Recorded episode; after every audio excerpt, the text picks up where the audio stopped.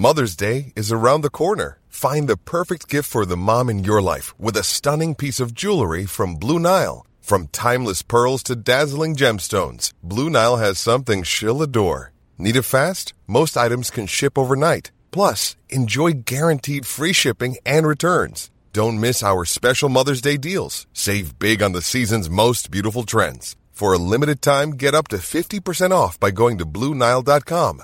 That's BlueNile.com.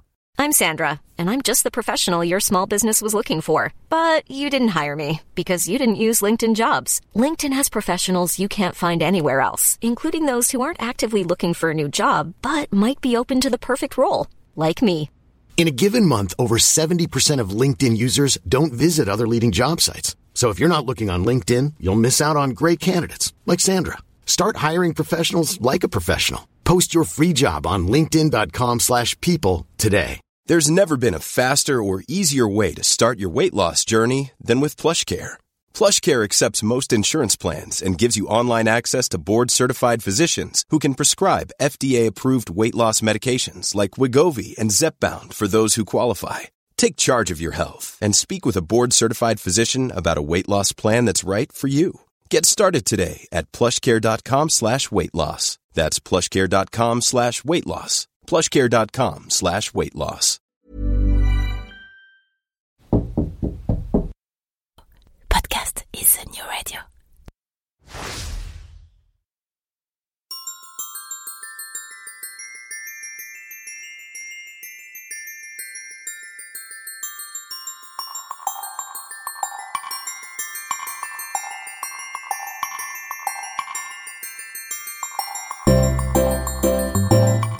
Bon matin Ah oui, ici au Québec, à l'heure matinale où ces podcasts sont généralement mis en ligne, on ne dit pas bonjour, mais bon matin. Je m'appelle Jean-Michel Lhomme, et il y a quelques mois, après plus de 20 ans à bosser dans la com et les médias sur Paris, j'ai embarqué toute ma petite famille, euh, pas si petite que ça en fait, dans le premier avion dispo pour poser nos nombreuses valises près de Montréal. Oh, il a quand même pas fait ça en plein Covid, cet idiot ah si, si, si, il a fait, il est comme ça, que voulez-vous, euh, c'est comme ça. Alors soyons francs, vous comme moi, on a tous des a priori sur le Québec. Des images d'épinal, des musiques en tête, beaucoup de musique en fait, des fantasmes, des questions existentielles ou non, et parfois même quelques craintes. Alors, comme je suis en plein dedans, je me propose de faire le tri de tout ça. Chaque semaine, dans Fais-tu frette, je reçois ceux qui vont pouvoir nous expliquer le vrai Québec. La météo, la langue, la culture, le business, les médias, la religion, l'immigration, le système politique, l'histoire, l'amour. On passera tout en revue. Et que ce soit pour pointer les similarités ou les différences entre les deux côtés de l'Atlantique, promis, on vous dira tout. Vous le verrez, le Québec c'est un territoire fabuleux. Fabuleux, mais beaucoup plus complexe que ce qu'on imagine. Et perso moi, bah je m'y plais déjà beaucoup. Ah, au passage, fais-tu frette Ou plutôt, y fais-tu frette? Cela veut dire, est-ce qu'il fait froid? Alors bizarrement, c'est la question qu'on me pose systématiquement sur mon aventure au Québec. Alors promis, hein, la météo, je vous en reparle à l'occasion. Allez, c'est parti pour ce nouveau numéro de Fais-tu frette Bonne émission et bonne découverte.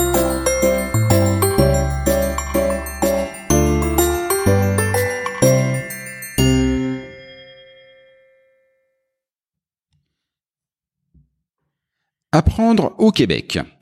Euh, Je ne sais pas si enseigner est le plus beau métier du monde. Et à vrai dire, je suis même assez certain qu'au sortir de quelques-unes des heures de cours passées en ma compagnie, ainsi que de celles de la trentaine d'autres élèves qui composaient généralement ma classe, mes profs d'alors étaient pas loin de se dire que c'était peut-être le pire. Mais s'il y a un truc dont je suis absolument certain, c'est qu'enseigner est le plus important des métiers. Il est à la base de tout, il engage notre avenir commun et accessoirement celui de mes trois crapules à moi que j'ai. Alors évidemment, en arrivant au Québec, je me suis intéressé de près au système éducatif québécois. Alors d'abord, il m'a déstabilisé. C'est euh, qu'il faut déjà se familiariser avec le verbatim local, apprendre les mots qu'on ne connaît pas, comme cégep par exemple, et se méfier de ceux qu'on croit connaître, comme euh, collège ou baccalauréat. Puis, il m'a amusé. Par exemple, ma petite dernière commence sa journée à 8h13. Pas à 8h10, pas à 8h15, à 8h13. Voilà. Ensuite, il m'a carrément enthousiasmé. La bienveillance et l'accompagnement dont cette même petite dernière bénéficie est ici vraiment, mais alors vraiment incroyable. Et enfin, il m'a un peu inquiété. J'entends ici ou là que plus on avancerait en âge et plus la qualité de l'enseignement se dégraderait. Je vois aussi du, mécontentement dans le corps enseignant avec des grèves. Ah, tiens, tiens, ça me rappelle valement quelque chose, même si ici, je vous l'accorde, la pratique de la grève est aussi très différente. Un autre point qui m'a interpellé est que, malgré le peu de temps passé sur ces terres, j'ai l'impression d'avoir déjà beaucoup, mais alors beaucoup entendu de discussions et de réflexions sur l'école, son rôle, sa mission et son organisation. Alors, c'est peut-être tout simplement lié au fait que la ville où je me suis installé euh, travaille actuellement sur un projet d'école alternative, mais je crois que cela va quand même un petit peu plus loin que ça. Celui qui est mon invité aujourd'hui est incontestablement l'une des voix qui compte et qui alimente la réflexion au Québec. Et quand je dis alimente, euh, ça va même beaucoup plus loin que ça. On enregistre actuellement dans les locaux de, de, de là où il exerce et je vous assure qu'il met en pratique au sein de l'un des plus prestigieux établissements d'enseignement privé du Québec, le Collège Sainte-Anne.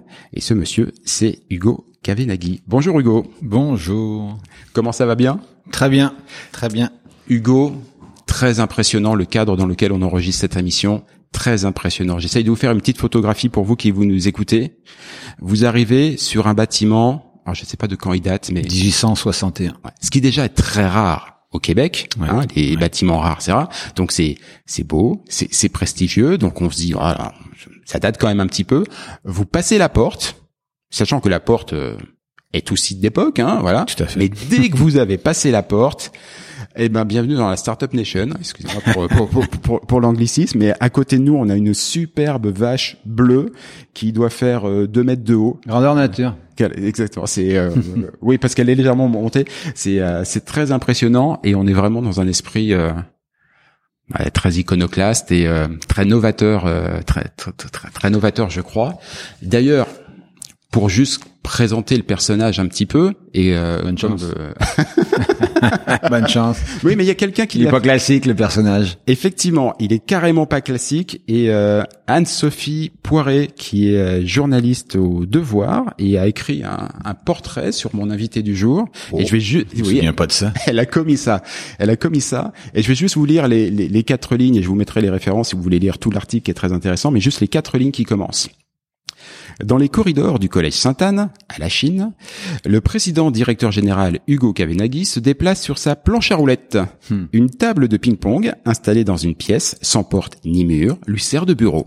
Il est l'instigateur de l'école du futur, celle qui décloisonne les espaces et le modèle pédagogique. Ouais. Oh ouais. en vélo aussi des fois. Mais j'ai arrêté de faire du vélo parce qu'à un moment donné, j'ai failli frapper un élève dans le couloir il est sorti de nulle part et puis j'imaginais le gamin qui rentre chez lui euh, avec une poque en bon français sur la tête. Son père lui dit qu'est-ce qui s'est passé? Je me suis frapper en vélo dans l'école par mon directeur. Hmm, ça n'a pas été génial. Donc j'ai dit on va passer à la, planche à roulettes, ça va être plus facile. Ouais, faut dire qu'en même temps l'établissement est particulièrement grand. Ouais, très Donc euh, oui, hein, c'est une planche à roulettes, c'est aussi un côté pratique. Mais bon, avant que ça, ça surprend. Bizarrement, je me souviens de mes directeurs euh, que j'ai eu dans les différents établissements que j'ai fréquentés, même si d'aucuns diront que je les ai pas suffisamment fréquentés. Euh, J'en vois pas un seul avec l'idée de se déplacer avec une planche à roulettes, même un vélo ou des choses comme ça. Et j'en vois même quelques-uns dont je suis persuadé que l'idée d'avoir une valse dans les locaux. Euh, à un moment donné, euh, pour quelle raison je parlais aux élèves dans la salle de dans une salle de, spectacle puis un élève m'a dit ah, vous êtes pas venu avec votre planche à roulettes puis j'ai dit sais-tu pourquoi je me promène en planche à roulettes puis il y en a un qui se lève et me dit, pour nous faire rire, je dis complètement. pour nous rapprocher de vous, puis vous montrer à quel point, à un moment donné, on n'est pas obligé de se prendre au sérieux parce qu'on est directeur de, de l'institution euh, au Québec. Là. Et les gens avaient compris, c'était pour les... Et quand je me balade, là, et je, passe dans le puis j'entends leur rire derrière. Beaucoup moins maintenant parce qu'ils sont habitués. Là. Oui, mais oui, ça va plus vite, mais c'était pas c'était pas l'outil euh, euh, que j'aurais choisi éventuellement là. Mais les, les jeunes ont compris que c'était c'était justement pour casser cette image de c'est le directeur d'école. Mm. Alors, dans, dans les autres cassages d'images, cassage d'images, lundi matin, je, je savonne un peu. Euh, président, directeur général. Alors c'est tout bête, hein, moi je vis en France, je viens d'arriver ici, mais j'ai du mal à mettre le mot président, directeur général avec le mot école. Oh, ouais, puis je suis le seul, je pense, au Québec. puis il y a même du, du je l'ai changé il y a pas très très longtemps. C'est juste pour une question de, de, on a une structure administrative qui est particulière. Euh, en principe, euh, dans un établissement privé, on appelle ça un directeur général, mais comme nous, on a trois écoles, bientôt quatre, donc j'ai des Mhm. directeurs généraux dans chaque école. Donc si moi, je suis directeur général du collège Sainte-Anne, puis le secondaire s'appelle collège Sainte-Anne, je dis, OK, on va simplifier ça, je vais le président directeur général. Comme ça, c'est OK, je suis le, le coordonnateur de toute la machine. De toute la machine. Juste une question de lexique. Et, et est- Oui, mais c'est un lexique qui surprend quand même quand, Ouais. quand, quand- Tout à fait. Mais Quand- pas juste, pas juste, euh, pas juste vous, pas juste les Français, même ici, parce qu'on fait rien comme les autres, c'est pas compliqué là. On ne fait rien comme les autres. Euh, bon, alors pour commencer l'émission, je l'ai, j'ai préparé cette émission en, en, en trois, euh, en, en trois parties, euh, sachant que la plus brève sera la première. On passera peut-être un petit peu plus de temps sur la deuxième, mais on va surtout se concentrer sur la troisième. Euh, mais la première, c'est de faire un petit topo sur le système scolaire québécois, parce que comme moi Ouais. et comme ceux qui nous écoutent, euh, s'ils ont euh, la chance et l'opportunité de venir ici, ils vont arriver ici, ils vont rien capter, euh, rien comprendre c'est pas les mêmes mots, c'est pas les mêmes appellations. Alors le pire étant que quand c'est les mêmes, ça veut pas dire la même chose. Exact. Heureusement qu'on parle la même langue. Qu'est-ce que ce serait sinon? Exact. Est-ce qu'on peut faire une petite photographie, une petite explication de comment ça s'organise En plus, le collège oui, ici oui, oui, oui, tout, à fait. Je vais vous l'expliquer. C'est, c'est, c'est très simple et c'est très propre au Québec. Attention, hein. on est au Mhm. Canada, donc l'éducation euh, est différente dans chaque province. Donc euh, là, je vais vous parler du système québécois.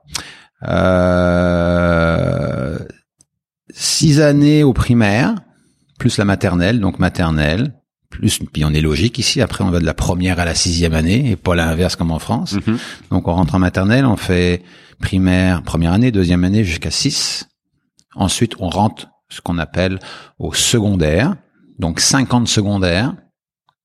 On obtient notre, notre diplôme d'études secondaires, notre DES. Je sais qu'on est très fort en France sur les acronymes. Ah, on aime Et ensuite, on rentre au collégial, ce qu'on appelle le cégep quand c'est public, sinon c'est le collégial, deux ans, pré-universitaire. Donc là, on rentre dans un, dans- on n'est plus au lycée, on n'est plus à l'université, on est dans du pré-universitaire. Donc deux ans pour une filière classique pour entrer à l'université, trois ans c'est pour une technique.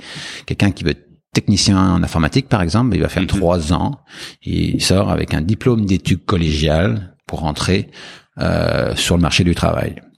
Ok. Donc, une année de plus qu'en France. C'est la raison pour laquelle on termine son diplôme d'études collégiales, donc son DEC à 19 ans, on rentre à l'université à 19 ans au Québec, ce qui est très propre au Québec. Donc c'est toujours compliqué des fois qu'on a des, des étudiants qui nous arrivent de l'étranger, là, même même euh, province euh, en- canadienne. Mhm. C'est donc c'est un c'est un 6 plus 5 plus 2. Donc primaire, secondaire, collégial. Ok. Et le collégial, c'est du pré-universitaire, donc quelque part, la présence est presque pas obligatoire non plus. Là, on est, on est, on est chez les adultes, là. On est en du pré-universitaire. D'accord. Ce qui permet de, de, de, de, de, passer du lycée en France, euh, très encadré, euh, t'as la présence directement à l'université, Mm. c'est comme un choc. Et puis les élèves, les jeunes savent pas encore vraiment, tu as 17-18 ans ce que tu veux faire, puis il faut que tu choisisses ta carrière entre guillemets, là, ta formation. Alors que là, on a euh, au collégial, donc pendant deux ans déjà, euh, c'est du pré-universitaire. Il y a le choix, soit tu t'en vas en sciences humaines, soit tu t'en vas en sciences, ou toi tu t'en vas en, lar- en art, lettres et communication. Mais facile de dire, oh ça me plaît pas, je vais refaire une session. Donc rapidement, les jeunes, même s'ils commencent en sciences, euh, parce que parce que les parents disent il faut aller en sciences, ils s'aperçoivent que bon, ils ont pas la, la bol des, des sciences ou l'intérêt pour les sciences, mais rapidement après la première session, donc ça marche par session, comme université Ok. deux ans, quatre sessions, automne, hiver, et on recommence. Donc il y a des étudiants qui vont faire leur cégep en cinq sessions, en six sessions, en sept sessions. Ils peuvent prendre plus de temps pour X raisons. Il y en a qui travaillent, qui étudient en même temps. C'est assez facile au Québec Mhm. d'étudier et travailler en même temps. Il y a du boulot. Euh, il y en a qui décident donc de prendre, au lieu de prendre cinq cours par session, ce qui est, ce qui est, ce qui est la norme, ben, ils en prennent trois. Ça va leur prendre plus de temps, mais ils vont travailler. On a des sportifs de haut niveau qui font les deux également. Donc il y a une flexibilité. Euh, où il y en a qui disent ben moi je préfère avoir des meilleures notes pour rentrer à l'université, pour dans les programmes de contingentés. Donc ils vont prendre moins de cours Mhm. pour booster leurs notes, mais ça va leur prendre un peu plus de temps. Donc il y a vraiment une flexibilité qu'il n'y a pas au secondaire. hein. Euh, donc c'est un système qui a ses qualités, c'est un système qui, est, euh, qui a aussi C'est assez ses- souple parce que effectivement, moi je me souviens quand je suis passé du baccalauréat français, Ouais. euh, donc du lycée euh, à l'université, ce qui globalement n'a pas été une grande réussite euh, me concernant. Et c'est vrai qu'on est pas, on passe, ce que tu disais, d'un de quelque chose de très encadré Ouais. à quelque chose où grosso modo c'est tu viens si t'as envie, Voilà. euh, tu fais ce que tu veux. Euh, on est sur des cours où le- la relation avec le, le- le professeur devient quasiment inexistante. Enfin, Moi, je me retrouvais dans un amphi, on était 600. Euh, on pouvait pas poser de questions parce que bah, à 600 on fait pas d'interaction, c'est un- c'est c'est juste ingérable. Et euh, mais c'est vrai que c'est un. Donc c'est le côté intéressant du collégial, la flexibilité. Ok, super intéressant. Alors euh, voilà, comparativement à France où il y a bon le, le primaire, euh, le collège, le lycée, l'université. Donc euh, Et je me suis donné moi un petit point de repère pour ma pour pour ma petite, c'est la sixième. Ouais. Que la alors, hein, la sixième ici correspond grosso modo à la sixième en France, Ouais. si ce n'est qu'elle n'est pas dans le même établissement. tout à fait. Euh, voilà, mais euh, c'est le seul sur lequel on, on parle de la même chose au même moment. Voilà, à peu près. Après, effectivement, euh, tout change.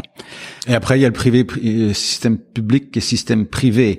Au public on appelle ça une école secondaire, au privé on appelle ça un collège. Collège Sainte-Anne, c'est un collège. Quand on dit collège Sainte-Anne, c'est un établissement d'enseignement secondaire. Beaucoup d'enseignements privés au Québec?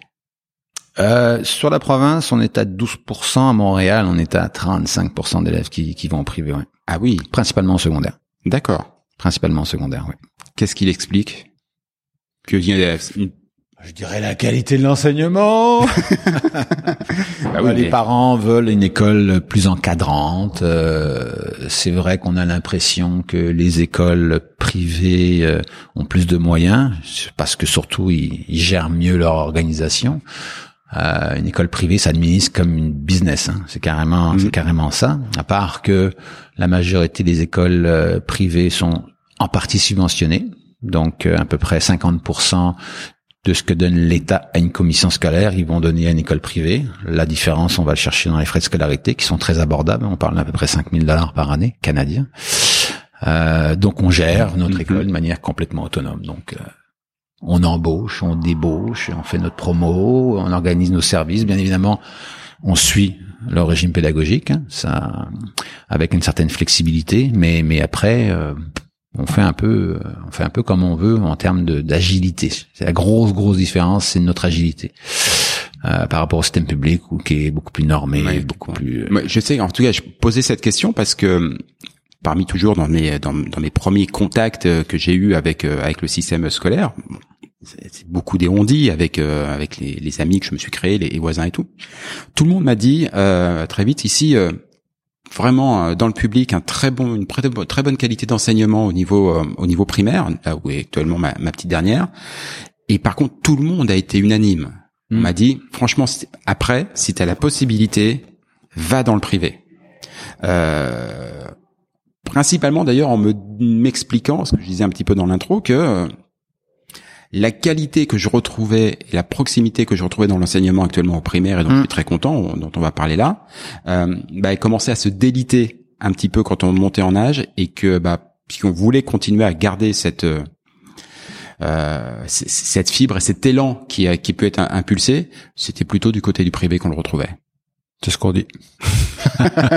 Je sens que monsieur ne veut pas prendre parti pris, mais enfin quand même, il sourit. Euh, Justement, l'approche pédagogique. Euh, l'approche pédagogique. Euh, moi, j'ai été très surpris, mais alors très agréablement surpris par l'approche pédagogique dont bénéficie ma petite dernière. Je mets Ah. tu- tu- tu- toujours celle-ci en exemple. Donc euh, Noémie, en l'occurrence, est en est en cinquième, l'équivalent du CM2. Euh, voilà. Et euh, et en fait, elle est arrivée ici. euh, pour ma part, en tout cas, avec quelques craintes, Hmm. parce que ben, elle avait étudié en France jusqu'ici, c'est-à-dire que l'histoire de France, euh, c'est pas l'histoire du Québec. Donc, Non. elle, quand elle arrive ici, qu'on lui parle de Champlain et Cartier, euh, enfin le Cartier pour elle, c'est quelqu'un qui vend des sacs. hein. Donc, euh, euh, Et c'est un pont. Champlain, c'est un autre pont. et c'est un autre pont, tout neuf en plus, euh, tout neuf. Euh, donc euh, je me suis dit qu'elle allait avoir des, des difficultés et euh, l'encadrement dont elle a bénéficié, y compris d'ailleurs pour des problèmes tout bêtes, elle a, euh, elle a une légère dyslexie. euh, tout de suite, elle a été prise en charge. Ça a été, ça a été vu. Là, ça avait aussi été identifié en France, mais en gros, on lui avait dit Bonne chance. bonne chance et emmenez-la voir quelqu'un. Ouais. Alors que là, dans l'établissement, ils ont des personnes qui sont euh, qui sont spécialisées, qui la suivent, Ils nous ont d'eux-mêmes proposé de lui mettre un ordinateur à disposition pour l'aider sur certaines matières, pour qu'elle ne prenne pas de retard à cause de sa dyslexie dans les matières où ça ne se justifiait pas. Et, et surtout, elle est encouragée. Et moi, j'avais l'impression... Valorisée. Bah, exactement, valorisée. T'es capable. T'es capable. Alors ça, c'est la, c'est la phrase qui revient tout le temps dans les appréciations. C'est Ouais. t'es capable.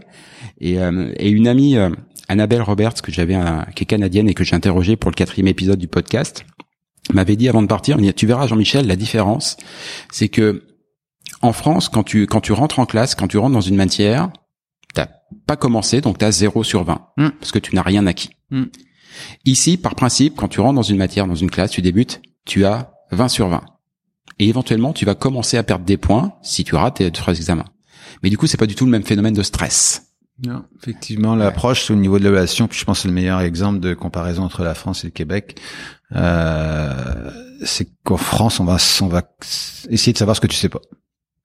Ici, on va essayer de savoir ce que tu sais. Puis moi, je me rappelle encore là, mon fameux euh, baccalauréat en français, je pense. Je répondais, et puis à chaque fois, je répondais correctement, ben hop, on passait à autre chose. On passait. Il cherchait Ouais. à savoir où était la faille. Donc l'approche est complètement différente. C'est la raison pour laquelle en France, quand tu as un 12, 13, 14, tu as une bonne note. Ben ici, une bonne note, c'est 90. Ouais. Donc euh, les, les, les, les- les- c'est un c'est un bon exemple. L'approche, euh, la, la, la, la vision, la philosophie est, est différente. On, on la Tu retrouve peux sur- pas avoir 20 parce que c'est le prof qui a 20. Ben non, c'est non non, tu compares pas avec le prof là. Il y a des il y a des choses à atteindre par année, puis si tu les atteins, ben si tu les atteins, tu les atteins. Pourquoi euh, Ouais. C'est ça. Ouais, C'est un bon exemple de, de départ, je pense. Et ça, ça vaut pour tout. euh, c'est propre au primaire ou ça, ça vaut vraiment Non, pour euh, tout l'enseignement ouais, euh, l'enseignement, que ce soit euh, non non, ça va jusqu'à l'université. Quelqu'un qui travaille ici vraiment va réussir ses études, sauf bon la particularité euh, particulière entre guillemets. Mais euh, puis je pense que en tant que Français, quand tu arrives ici à l'université, comme j'ai fait moi, je suis retourné à l'université après, Mhm. t'as l'impression que c'est beaucoup plus facile. Parce Oui. que on n'essaye pas, déjà les cours sont pas dans des amphis de 6000, euh, puis on essaye vraiment de faire en sorte de savoir ce que de savoir ce que t'as appris en fin de compte. Puis si tu l'as appris, tu l'as appris là, puis Ouais. c'est Ouais, beaucoup moins c'est beaucoup moins castrant, surtout au primaire. Là. Ouais, c'est euh, c'est euh, Moi, je le vois à- au collège Sainte-Anne, on a beaucoup d'écoles partenaires à travers le monde, dont quelques-unes en France, euh, dont j'ai l'occasion d'aller d'aller visiter. Et, euh, et je me souviens encore euh, une école primaire. Tu, tu rentres dans l'école primaire, je pense que la prof est en maternelle ou en CP ou je sais pas quoi. Et la maternelle, elle est, la, la prof est habillée là. J'ai l'impression qu'elle rentre dans un bureau d'avocat avec ta- des talons de 10 cm de haut. Là. Comment tu peux être proche des enfants, t'asseoir avec des enfants, jouer avec des enfants, habillée comme elle est habillée là? C'est c'est c'est c'est- c'est bête, c'est un exemple. Bah oui. et on le voit là, tu te dis mais c'est là que t'as passé que la posture n'est pas du tout la même. Ouais, La posture, surtout au primaire, où là on est très empathique, on est très bienveillant, on est proche des enfants, on les encourage, tu vas réussir, on est là pour les accompagner. Euh, J'ose croire que ça, ça change en France, ça évolue. Ça, ça change, mais Ouais. mais c'est compliqué et, et on va y venir parce que la de- dernière étape et je pense que la, la- la plus longue de ce balado, ça va être euh, sur sur l'école du futur, hein, quelque chose que tu, Hmm. j'allais dire que tu théorises, non, que tu mets en pratique euh, la, la preuve. Mais par exemple, j'ai, je pense à Céline Calvez. Euh, qui, est, qui est professeur et qui a mené une étude un petit peu euh, un petit peu en douce même si malgré tout elle avait euh, des, des accords euh, de sa hiérarchie mais voilà ça se savait pas trop pour essayer de d'apprendre différemment voilà, de, de, de valoriser. Elle en a sorti un livre. Et derrière, quand c'est devenu un petit peu populaire et presque un sujet, on a senti que tout le monde sortait les freins Ah, et que c'est euh, et, et l'expression qui me revient et si euh, si des profs m'écoutent en France, euh, bah désolé, mais l'expression qui me revient, c'est le mammouth quoi. Euh, ce qu'a- ce qu'avait dit le ministre de l'époque, euh, Claude Allègre, Hmm. en parlant du du, du, du- du mammouth pour pour l'éducation nationale, où on se dit bah, c'est pas possible, c'est bah, c'est hyper centralisé. Et puis c'est c'est c'est la. Moi, je pense que le système d'éducation euh, à travers le monde pourrait s'améliorer grandement si on le décentralisait, qu'on donnait le pouvoir aux gens qui sont sur le terrain. Puis en France, bah, c'est c'est. Je pense que c'est un. C'est pas le sixième plus gros employeur dans le monde, le, le ministère de l'Éducation. En tout cas, il y a des statistiques comme ça qui sont. euh, ça ne m'étonnerait pas. Oui. et on est dans une approche, euh, il faut changer là, faut changer nos lunettes. Moi, quand un prof me dit j'ai bien enseigné, je dis euh, ben super. Est-ce qu'ils ont, est-ce qu'ils ont appris? Hmm. Oui, on s'en fout que t'aies bien enseigné. On s'en fout que t'aies bien enseigné. Est-ce qu'ils ont appris? Il y a des profs qui sortent, là, ils ont l'impression d'avoir donné un super cours, puis les gamins, ben, vous avez appris quelque chose? Ah. Bah non, Ah, rien ça donne compris. rien. Donc, t'es là pour leur faire apprendre, t'es pas là pour enseigner. Oui, on s'entend là, mais Oui, mais euh, là, on est dans un whoop là. euh, le- le- le- Et j'ai, je te dirais, depuis 20 ans, un bon 20 ans, il y a énormément de recherches qui sont faites dans les sciences d'éducation qui nous apprend des choses qui sont prouvées. C'est des données probantes maintenant, ce sont des faits là, comme la pédagogie active qui est beaucoup plus efficace. En tout cas, il y a beaucoup, beaucoup. On, comprend de plus en plus comment le cerveau fonctionne. Puis moi, je, le dis, puis je le redis, puis je signe. Un prof qui ne change pas ses approches pédagogiques, c'est un, c'est, manque- c'est un problème d'éthique professionnelle. Tu le sais, ce que tu fais ne marche pas, ne marche plus. Avant, bon. Mais là, on le sait maintenant. Donc, si tu continues à faire des approches frontales du matin au soir, 6 heures par jour, Ouais, c'est un truc que tu dis dans tes euh, Ah ouais, dans tes conférences. Alors, je mettrai évidemment tous les liens sur le commentaire et sur le site et tout pour que vous alliez voir les conférences. Et franchement, allez les voir. Ça dure 20-25 minutes, mais c'est absolument passionnant. c'est gratuit. Et, et- et c'est gra- et c'est gratuit. Euh, je parlerai des bouquins après aussi. Ah ouais. Mais euh, mais là, les conférences, euh, c'est- c'est gratuit. Et l'un des exemples que tu donnes, c'est tu dis, est-ce que vous confieriez votre voiture à réparer à un mécano qui ne s'est pas formé depuis 10 ans? Non. Alors pourquoi vous leur confiez leurs enfants? Et euh, voilà. Je fais souvent l'exemple avec les dentistes, là. Est-ce que Hmm. tu irais voir ton dentiste qui a pas eu de formation depuis 20 ans? Oui, c'est vrai que c'était le dentiste. ouais. Je sais pas pourquoi j'ai parlé de mécano. Ouais, je sais plus pas. branché bagnole. Mais je fais aussi une, je fais aussi des, des comparaisons avec des voitures pour, euh, c'est autre chose. Mais effectivement, tu irais pas voir un dentiste qui s'est pas formé pendant 30 ans, puis tu confies ce qu'il y a de plus important dans ta vie, tes enfants, Ah oui, c'est ça. à des professionnels, on va mettre des guillemets pour certains, qui ne se forment pas. Maintenant, est-ce que c'est leur faute, pas leur faute, on prendra à discuter là. Mais tu te dis, ben non, les problèmes de l'école, tout le monde y a, tout le monde y est passé, tout le monde a son avis. Mm. Puis, hey, ça a marché pour moi. Donc pourquoi on changerait l'école là Et il y a ça aussi. Pour certains, l'école a très bien fonctionné. Donc il dit pourquoi elle évoluerait? Ouais. Pourquoi changer l'école? Alors d'ailleurs, sur ce changement de l'école, l'autre exemple que, que tu donnes, et je vais, je vais te laisser le raconter, c'est sur euh, bah, une personne qui aurait été, j'allais dire, euh, congelée pendant pendant Ouais, 100 ans bah, et qui reviendrait sur Terre aujourd'hui. Mais Tout à fait. Je dis souvent quelqu'un qu'on aurait euh, qu'on aurait congelé euh, il y, a, il y a une centaine d'années, qu'on aurait décongelé, on lâche dans la société là. Il, il voit les GPS, il voit les bagnoles électriques, il voit les, les, les téléphones. Il, il est la première école qu'il voit, il rentre dedans, il s'assoit, il me dit ah là je suis bien, je suis comme il y a 100 ans. Il y a le même tableau. Bon, il a peut-être passé du vert au blanc. ouais. Les pupitres sont souvent pas mal là. Le prof est devant, puis on est on est pas mal dans les mêmes approches pédagogiques, ce qui est complètement fou. là. Ce qui est fou. Ce qui est complètement fou. Le monde euh, change, la, la, la- la société évolue énormément, puis l'école, ben, elle est, elle est, elle est dans le dernier wagon euh, quand euh, le wagon est pas encore euh, arrêté sur les rails, parce qu'on a oublié de l'accrocher. Ouais, bah ceci dit, euh, l'école est dans, la- dans le dernier wagon, mais il y a quand même des gens dont tu fais partie qui essayent, euh, qui essayent de la faire avancer. Euh, et t'as écrit trois, t'as coécrit, Coécrit, ouais. coécrit avec, j'ai oublié son prénom. Isabelle Isabelle Sénécal. Sénécal, voilà. Directrice de l'innovation pédagogique. Ok. Trouve, trouve un, un poste comme ça en France. Et ce qui n'est pas, et, et pareil, au Québec, il y a cinq ans, quand j'ai créé ce poste-là, encore une fois, on nous a regardé et dit, bon, Sainte-Anne, qu'est-ce qu'ils sont en train de nous faire? Parce que, bon, pour nos auditeurs, là, le Collège Sainte-Anne, ce n'est pas une école, entre, on va dire, euh, régulière au Québec. On est vraiment, on fait des choses différemment, donc c'est pas la référence. Euh, mais on a créé un poste de, de direction d'innovation pédagogique. Aujourd'hui, je pense qu'il y a dans les écoles privées, la majorité ont ce genre de poste-là. Mm. Donc, on voulait pousser la pédagogie. Et t'as fait ça il y a cinq ans, c'est ça? Ouais. C'est étonnant parce que ce, effectivement, le, le genre de, je parle là dans le domaine euh, privé au sens euh, industriel, euh, société de services et tout. Les postes de directeur de l'innovation, Mm. ils ont vraiment commencé à arriver il y a cinq ans. C'est-à-dire que t'étais complètement en phase avec la société à l'époque.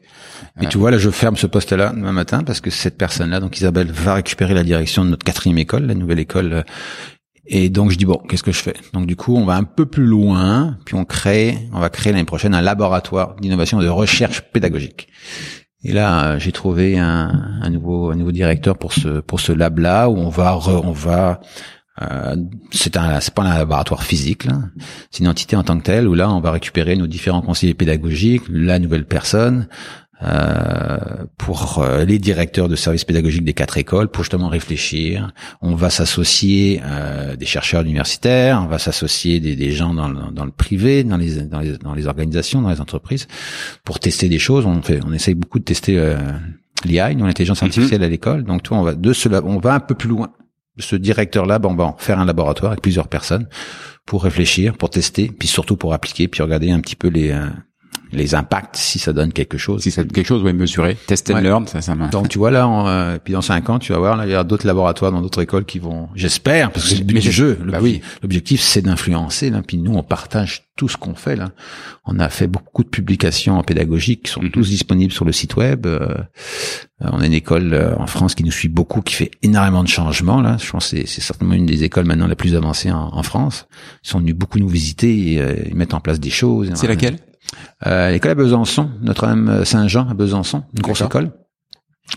Euh, ils sont beaucoup passés en mode agile. euh, ils ont intégré la techno en classe. Ils font beaucoup de formations et, et ils appliquent. Ils font un copier-coller. Ils adaptent. Puis ça, ça fonctionne. Mais- Tant mieux. oui, oui, c'est Comme sûr que ça quoi, on est capable si on veut. Là.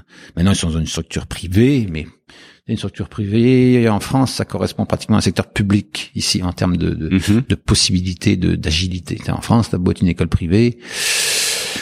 Oui, bah, la bah, marge de manœuvre est pas très grande. Non, ça c'est sûr, euh, ça c'est sûr. Et dès qu'on prend quelques libertés, alors que ce soit pour faire des choses positives voire négatives, Mm. en général, on est vite rattrapé par la police. Euh, faut pas, faut pas trop sortir des clous. Effectivement, euh, bah, C'est la raison pour laquelle en France on voit énormément de création de- d'écoles hors contrat. Là, Mm. là, ça pousse comme des champignons en France, là. des plus petites écoles pour faire les choses différemment parce que les, on voit bien que les parents les écoles s'aperçoivent que les choses comme ça et tout, qui sont même des- pas des carrément des Ouais. euh, oui mais entre autres mais c'est aussi des fois des, des micros des micro micro écoles où ils vont faire les choses complètement différemment qui coûtent une fortune parce qu'ils n'ont pas de subvention de Bah oui, l'État et là euh, parce que je pense qu'en France et aux États-Unis les, les entreprises qui donnent des cours privés à l'extérieur c'est les entreprises les plus florissantes là parce que les gens les parents s'aperçoivent que ouf donc ils embauchent des tuteurs et des tuteurs à l'extérieur. C'est c'est une business euh, en or en France actuellement. Aux États-Unis aussi parce que le système vaut ce qu'il vaut aux États-Unis. Parce que ben, ils ont pas, ils ont l'impression que ce qui se fait à l'école, ben, ne correspond pas forcément à une formation dont on a besoin en- dans les années 2020. Et ben justement dans ce toujours dans, dans, dans ce que tu développes et dans, dans, dans l'idée que tu essayes de faire passer et d'appliquer ici euh, sur les nouveaux enseignements, il y a les 5 C. Hmm. Les 5 C. Café, non. Bah, excellent d'ailleurs, excellent. si vous avez l'opportunité de venir prendre un café au collège Sainte-Anne, je vous le conseille, il est excellentissime et on n'en trouve pas partout du bon café au Québec. Euh... C'est pas vrai. On n'en trouve pas partout. Je suis désolé. Ben non, on n'en trouve pas partout. aller, Euh, pas à Montréal, c'est pour ça. Ça a évolué énormément au Québec. Hein. Moi, je me rappelle quand je suis arrivé là, chercher une baguette, un camembert, euh, même sur le plateau Mont-Royal, c'était un défi. Maintenant, là, on a quand même gagné le croissant, meilleur croissant au monde. ah oui? Ah oui, l'année dernière, je pense qu'il y a deux ans. Ah non, et, Ouais. meilleure baguette, en tout cas. Le fromage, j'en parle même pas, là, il est pratiquement meilleur que le fromage français, même on si a deux trois adresses cher. à se donner après nous. Donc les 5 C, les les les, les cinq nouveaux piliers, on, toi, qui à ton sens devraient être euh, devraient être enseignés et que tu essayes de mettre en place ici avec Bah, les 5 C, ça fait partie de no- notre approche, notre vision, on va dire, pédagogique, où euh, le fait que la technologie euh, est rentrée dans nos vies, euh, les connaissances sont beaucoup plus accessibles qu'avant. Tu sais, quand Mhm. on avait besoin de- d'acquérir des connaissances, ben on allait à l'école, on allait dans les bibliothèques, on allait. Maintenant, les connaissances elles sont, sont à portée de main. dans le Donc, cellulaire, pourquoi dans le un portable. élève euh, ferait une heure de transport scolaire pour qu'on lui apprenne des choses qui sont disponibles, disponibles dans, dans son téléphone? Pourquoi apprendre des choses par cœur alors qu'en espace de 10 secondes, on va avoir la réponse euh, Personne euh, se scandalise de pas connaître aucun numéro de téléphone ou presque. Moi, j'en connais peut-être Mm. trois, quatre. Puis il y a des choses et des connaissances comme ça, c'est que tu sais pas ça ou ben il y en a qui sont importantes, c'est sûr. Il faut une base. On, on dit pas de d'avoir aucune connaissance. Mais ce qui est important maintenant, on s'en on s'en aperçoit que c'est tout, le- tout le savoir-être, toutes les compétences globales ou compétences du futur, on les appellera comme on veut. Mhm. Puis ça fait, c'est pas mal una- unanime actuellement au niveau de l'ECDE, toutes les recherches. Euh, puis on dit bien là, on cherche des gens avec des attitudes. Donc des gens qui savent créer, qui ont qui sont beaucoup plus créatifs, qui collaborent, euh, le, tout le côté empathique, peut-être tous les savoir-être Mhm. qu'on met de l'avant dans les organisations. Maintenant, on cherche pratiquement ça avant des compétences parce que ça, les Tout compétences, on est capable de leur donner. Puis les Mm. connaissances que, que tu vas acquérir aujourd'hui, dans cinq ans, elles sont comme dépassées. Donc, on cherche beaucoup d'attitudes, beaucoup de savoir-être. Puis c'est des choses qu'on ne développe pas, c'est des choses qu'on n'apprend pas à l'école. Ouais, c'est c'est ça que tu euh, dans, dans une des conférences, tu interagis avec le public et tu leur fais euh, euh, tu leur fais déterminer, tu, tu cites Ah les oui. compétences et tu leur fais déterminer si de leur point de vue c'est plutôt quelque chose qu'aujourd'hui qui est de l'ordre du- de la machine, Mhm. euh, ou plutôt quelque chose qui est encore du domaine réservé de l'humain. Ouais. Euh, et à la fin, tu fais tu fais un tableau, tu dis bon voilà, vous avez décidé que tout ça c'était euh, c'était de l'ordre de la machine, tout ça c'était de l'ordre de l'humain, et la conclusion de ce petit tableau est Bah, que c'était que tout ce qui est d'ordre de la machine, on... C'est ce qu'on apprend. ce à l'école. Voilà, et puis tout ce qui est d'ordre d'humain qui va faire la différence par rapport à ce qui va nous arriver dans les prochaines années, là, au niveau de la technologie, ben on, on l'enseigne très peu. Donc, euh, Euh, donc voire pas du tout, sincèrement. voire pas du tout. Donc, euh, ce qu'on essaye de faire, nous, c'est justement essayer de, tout en acquérant des, connaissances, bien Mhm. évidemment, Bah ben, oui, comment on fait pour dé- développer ces compétences-là. Et euh, donc, on fait un gros, un, gros boulot, euh, un gros boulot par rapport à ça.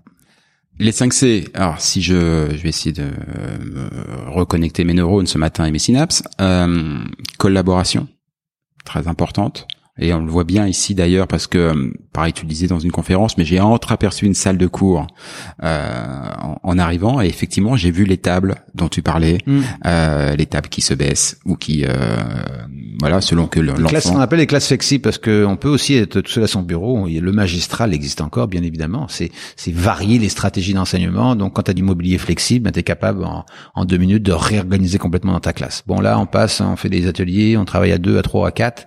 Ok, on revient parce que j'ai une notion théorique. Revenez, on fait un examen. Il faut encore être seul à son bureau. Donc, ce qui est important, c'est avoir des classes flexibles Ouais. pour justement s'adapter au type de pédagogie. Alors, collaboration 1. Le deuxième, communication. Communication, créativité. On par- on parle de la créativité qui est la compétence du futur.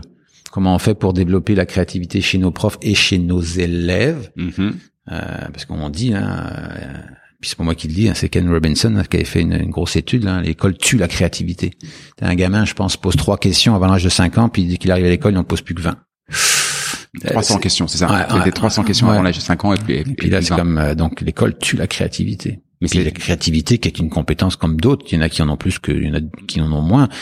Mais on essaye de la pousser à son extrême pour chaque personne parce que c'est, effectivement, t'es- on cherche des gens, on parle, on ne parle que dans les entreprises d'innovation, d'innovation, mais il y a une posture, faut habituer. Et puis la créativité, c'est une méthode aussi. C'est pas juste, euh, ok, je suis super. Oui, il y a des gens qui sont hyper créatifs, mais d'autres, il faut mettre en place des méthodes très structurées qui fait en sorte, ben, il y a des, qu'il y a des idées euh, qui vont émaner, euh, qui vont être différentes de ce voilà, donc il y a des techniques aussi. euh, les- les- Tous ceux qui travaillent en, en pub, en communication le savent là. Mais ça, c'est pas juste maintenant. Dans la... Puis c'est la raison pour laquelle, euh, il y a quelques années, euh, j'avais co-créé la, la Factory, l'école de sciences de créativité du euh, au Québec, de Montréal, qui permet justement. Puis là, on reçoit des gens là qui sont en emploi, des banquiers, des ingénieurs, des financiers, pour qu'eux aussi ils essaient de voir un peu les choses différemment que parce qu'ils n'ont pas, ce qui devrait être une école qui ne devrait pas exister si le boulot était bien fait en, aval. Oui, bien sûr. Mais, mais c'est pas c'est pas le cas. Mais alors, justement sur cet aspect de créativité dont je personnellement je partage complètement l'enjeu.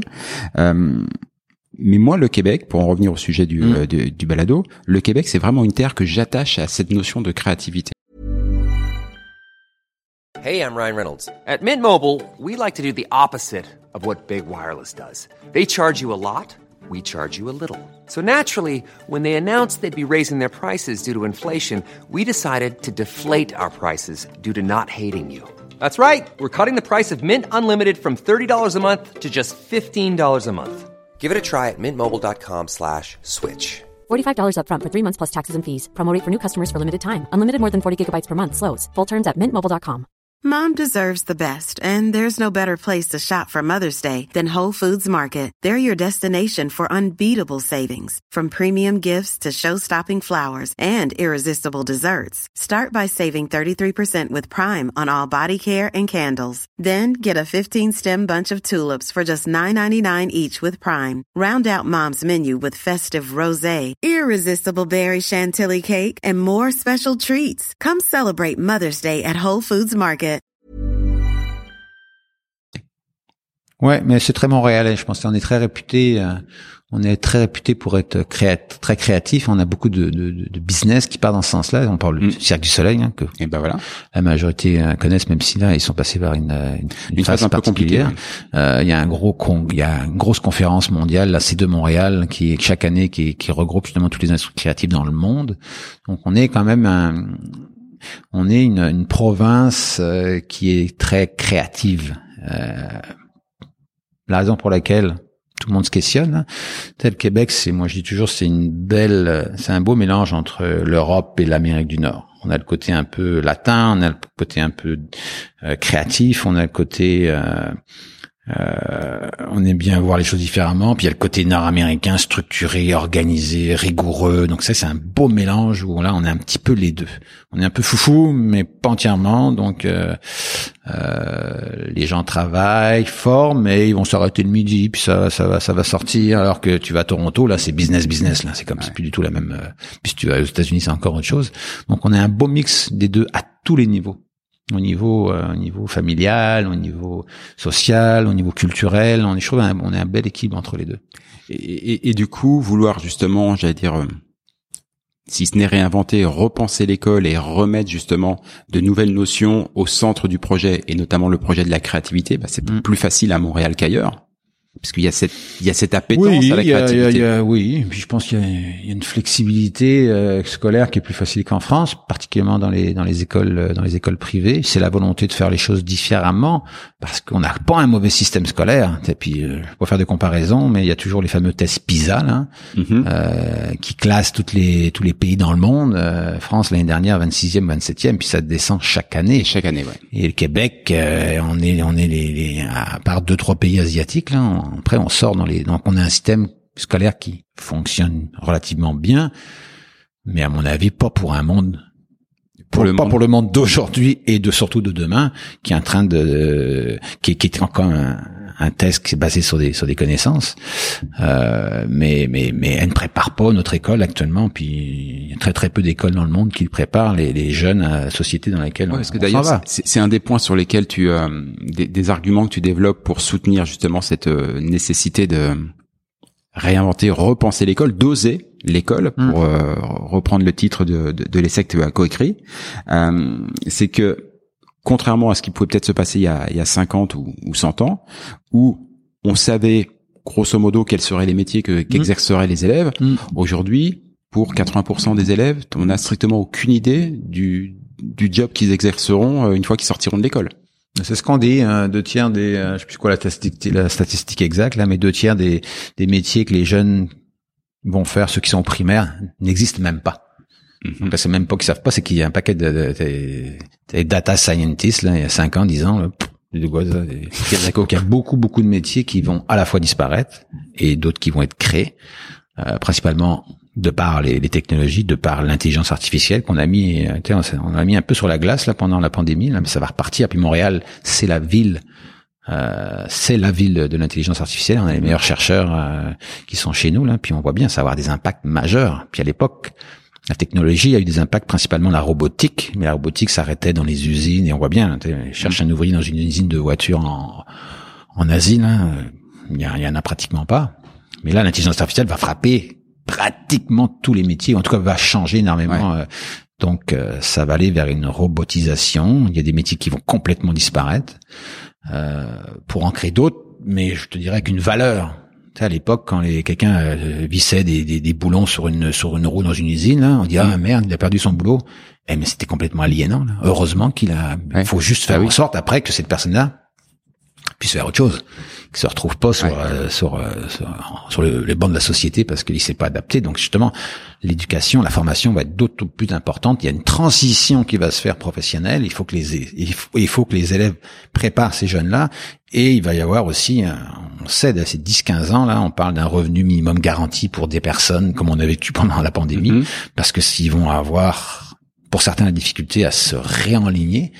Et puis là, on parle de tous les tous les domaines. Hein. Tu sais, les radiologues, là, c'est l'intelligence ah artificielle, sont plus efficaces que, que mm. ils vont avoir un job différent. Ils vont analyser au bout de la ligne. Et puis ça, il y a des métiers comme ça là. C'est c'est. Euh, on parle des chauffeurs de taxi, on parle des c'est c'est le classique qui est exemple. Mais les avocats, toutes les tous les avocats qui font de la recherche maintenant, c'est automatisé. On a des le, le, traducteur. Euh. Le, traducteur aujourd'hui, quelqu'un qui fait une formation de traduction. Ouf, bonne chance. On a des logiciels hein, qui sont extraordinaires. Imagine dans dix ans la puissance des logiciels. Donc il y a beaucoup beaucoup de métiers qui vont complètement disparaître et il y en a d'autres qui vont apparaître, qui vont se créer, qu'on connaît pas. Qui, euh, Et donc c'est comment on prépare les jeunes à une société où ben Ils savent pas encore ce qu'ils vont faire, d'où l'importance de développer plus des compétences que des connaissances techniques Mm. ou point. Et des compétences fondamentalement humaine, savoir. Puisqu'à être. priori, c'est ce qui sera plus Ah ouais. difficilement remplaçable par une machine. Euh, Tout à fait. euh, Par contre, faire un calcul mathématique, euh, fut-il complexe, a priori, euh, on aura du mal à, à jouer, mis à part quelques chercheurs de Ah non, grand c'est talent fini. et encore. C'est fini, de toute manière. Et même ce qu'on apprend dans les écoles, je vois ma fille qui est au HEC, là. Ce qu'il leur apprend, ça servira à rien parce que les machines Ouais. vont le faire. Faut le comprendre. Oui, c'est ça. Faut le comprendre. Faut, faut, c'est comme la, c'est comme c'est comme la programmation. Est-ce qu'on doit apprendre les jeunes à programmer à l'école? Je dis non. Parce que c'est les machines qui vont programmer. Par Mm. contre, il faut que les jeunes soient à l'aise, comprennent comment ça marche, qu'est-ce qu'ils peuvent faire avec. Euh, Pour qu'ils sachent de quoi la demander aux machines. pour programmer. Non, mais comprendre comment, c'est quoi la, la- c'est quoi le processus, puis déjà, puis en plus c'est des apprentissages cognitifs la programmation. Donc regarde comment ça marche, à quoi ça peut servir, joue un peu avec. Mais on va pas programmer pour programmer parce que de toute manière c'est les machines qui vont programmer de Mm. manière complètement autonome. Pratiquement, on voit bien à l'époque, il y a 15 ans là pour faire un site web là, maintenant un site web en 10 minutes t'en as sorti un. C'est ça. Donc c'est comme t'apprends plus, t'as plus un intérêt à apprendre à programmer pour faire un site web. C'est c'est jouer avec les, les éléments pour faire en sorte que ton site Ouais, web il sort après un quart d'heure. Donc C'est dra- drag and drop, ça vaut plus rien. Alors que euh, je, me- je me souviens moi qui ai travaillé dans les agences de communication de marketing, les premiers sites web qu'on a sortis euh, Ouais.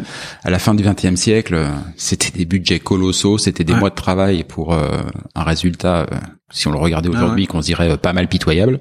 Euh, Et une compétence qui est essentielle aussi, qui vont être essentielle, c'est le, le C de critique, développer Oui. l'esprit critique des. euh, critique. et ça, on est fort en France. Tu vois, si on Mm. peut faire une comparaison positive là, en France, on est fort. L'esprit critique là, Oui, on- toujours positif, mais mais que- les gens, pour quelle raison pour en parler longtemps là, pourquoi on est on est là-dessus, mais euh, puis là on voit bien avec les fake news, avec euh, euh, à un moment donné, il faut que les gamins comprennent ce que ce qui arrive dans leur fil de, de- de nouvelles de réseaux sociaux Ouais. là, c'est filtré là ça, moi, c'est l'un de mes. euh, je- développer l'esprit critique Est-ce qu'on va accepter bataille. que les machines nous contrôlent? Tu sais qu'on va rentrer de l'IA dans une voiture là. À un moment donné, euh, la machine, euh, déjà, il y aura pratiquement plus d'accidents là. Mais à un moment donné, quand il y a, euh, il y a deux, gamins, deux personnes qui vont passer dans la voiture pour X raisons, parce que ça devrait pas, la machine devrait réussir à communiquer avec le téléphone de la personne. Mais bon, il y a un enfant, il y a une personne âgée. Il va falloir que nous, on décide qui on frappe là, parce qu'ici, Mm. on faut frapper. Là, actuellement, on ferme les yeux, puis on appuie sur le frein, puis On adviendra ce qu'adviendra. Pour un peu, on dégomme les deux là. Mais donc il y a, il y a tout un il y a tout un boulot à faire, tout un job à faire au niveau du développement de l'esprit- critique. euh, et puis il faut le faire à l'école. Faut le faire aussi à l'école. faut apprendre les, aux jeunes à collaborer. C'est peut-être la- le seul bémol que j'allais dire par rapport à la France, où effectivement l'esprit critique, c'est même pas qu'il est développé, c'est qu'il est sacralisé. Enfin, Mm. Voilà, de, on le voit d'ailleurs. Nous, euh, il est tellement développé que euh, ça, on- enfin, il y a une mauvaise foi assez exceptionnelle. D'ailleurs, aujourd'hui à la télévision, on n'invite plus des journalistes, on, a, on invite plus des chroniqueurs, on invite des polémistes. C'est-à-dire que Mm. leur métier, c'est d'être critique, quel que soit l'avis de départ. De toute façon. Ils auront un, avis contraire, ils sont là pour apporter la critique. Mais par contre, cet esprit critique, beaucoup plus compliqué de le retrouver à l'école. Ouais. Euh, c'est ce que je disais tout à l'heure avec l'exemple de, de Céline Calvez, un esprit critique, même constructif, parce que Mm. le sens critique, ouais. on le voit souvent de côté négatif, mais le- la critique est positive. On peut faire une excellente critique sur une pièce de théâtre. Euh, la souvent, critique à l'école. critiques, c'est parfait, mais amène des solutions. Là. Hmm. Ok, qu'est-ce que tu proposes? Qu'est-ce que tu proposes? Qu'est-ce que tu proposes? Ouais, qu'est-ce que tu proposes? C'est quoi Ok, l'idée? Vas-y go. C'est comme c'est bien beau de critiquer là, mais euh, Ouais, ce qui nous amène à la créativité derrière. D'ailleurs, parce que comme ça que tu conclus une de tes de, de tes conférences, est-ce que est-ce qu'on va pouvoir apprendre la créativité demain comme on apprend les maths et le français? A priori non. non, faut faut faut faut apprendre les maths et le français en développant sa créativité. C'est ce qu'on va pas donner des. On peut donner des cours de créativité, mais on va plus donner des cours de d'idéation, de Ouais, c'est ça. méthode. Nous on le fait à l'école là dans différents programmes. Euh, c'est savoir qu'à un moment donné, si on veut chercher une nouvelle idée, ben il y a des façons de le faire. Il y a des techniques de le faire. Puis il faut, faut, faut que les jeunes le sachent. Puis il faut que les jeunes jouent avec ça. Mais euh, non, non, c'est pas. On va pas donner que des cours de créativité. Il faut réussir à développer sa créativité en faisant des apprentissages entre guillemets disciplinaires et en développant aussi la Mm. collaboration, la communication, etc. Donc c'est un c'est un mix. C'est pas l'un ou l'autre, c'est les deux qu'il faut développer, qui est, qui est important. En, en parlant justement de, de, de créativité, d'adaptation aux nouvelles technologies, euh, t'as- écrit, t'as coécrit donc le le- l'essai euh, Osons l'IA à l'école. Donc euh, Mhm. on en a parlé à plusieurs reprises. Euh, on sort d'une période. Et justement, euh, aujourd'hui, quand on enregistre cette émission, il y, a, y a un rapport qui est tombé juste ce matin. On sort d'une période où euh, bah, une bonne partie des élèves ont passé un an euh, chez eux, derrière leur écran, à faire de l'enseignement à distance. Mm. on pourrait se dire que l'enseignement à distance, ben, d'une certaine manière, il y a une forme d'avenir, il y a une forme de d'entrée de la technologie. C- comment tu perçois ça, toi? Quel bilan t'en fais au Moi, printemps je pense que la pandémie a accéléré un paquet de choses. Si on- parle de la télémédecine, là, avant, là, de faire télémédecine, tout le monde était vraiment frileux, puis on a fait un bond, là, de 5, 6, 7 ans en avance, où on s'aperçoit que, bah, écoute, euh, pourquoi pas? Pourquoi pas? Puis c'est, je pense qu'en éducation, c'est pas, c'est pareil. Euh, nous, on est beaucoup là-dedans. là. Ça fait 15 ans, nous, que nos, euh, nos élèves ont des, ont des machines en classe, soit des pads, soit des, soit, soit des ordinateurs. Tous nos profs ont des plateformes. Nous, déjà, deux à trois fois par année, on, a, on faisait des journées en ligne. Parce qu'on a, au début, on appelait ça des journées carboneutres. On dit, tiens, on, parce qu'on travaille beaucoup ici pour, sur le développement durable. On dit, tout le monde à la maison. On recommandait même aux parents de rester à la maison. Puis pendant une journée, puis on calculait l'empreinte écologique. Pas d'autobus, pas de voiture, etc. Puis donc, on était déjà dans cette dynamique-là. Plusieurs fois par année, on faisait des journées comme ça. Et le jour où on a fermé les écoles au Québec, le 13 mars, c'était chez nous, ça tombait une journée carboneutre. c'était comme drôle. Puis le lendemain, on dit bah, bah, on va y rester. Hein, bah, on va y rester, journée. hein. Donc ça a pris une adaptation. Mais euh, mais chez nous, on y était prêts. Les profs sont formés. Les profs sont euh, ça, c'est une des, des gros, un gros défaut des, des systèmes éducatifs en général. On, on ne forme pas les profs. Il n'y a pas de système de formation. Euh, donc, il y a tout un boulot à faire avec ça. Mais euh, pour revenir à la question, oui, je pense qu'il va y avoir. Je pense que le, le- le- la solution, encore une fois, c'est c'est comme dans tout, à mon avis, c'est un équilibre. C'est un mode hybride. Mm. Il y a des choses.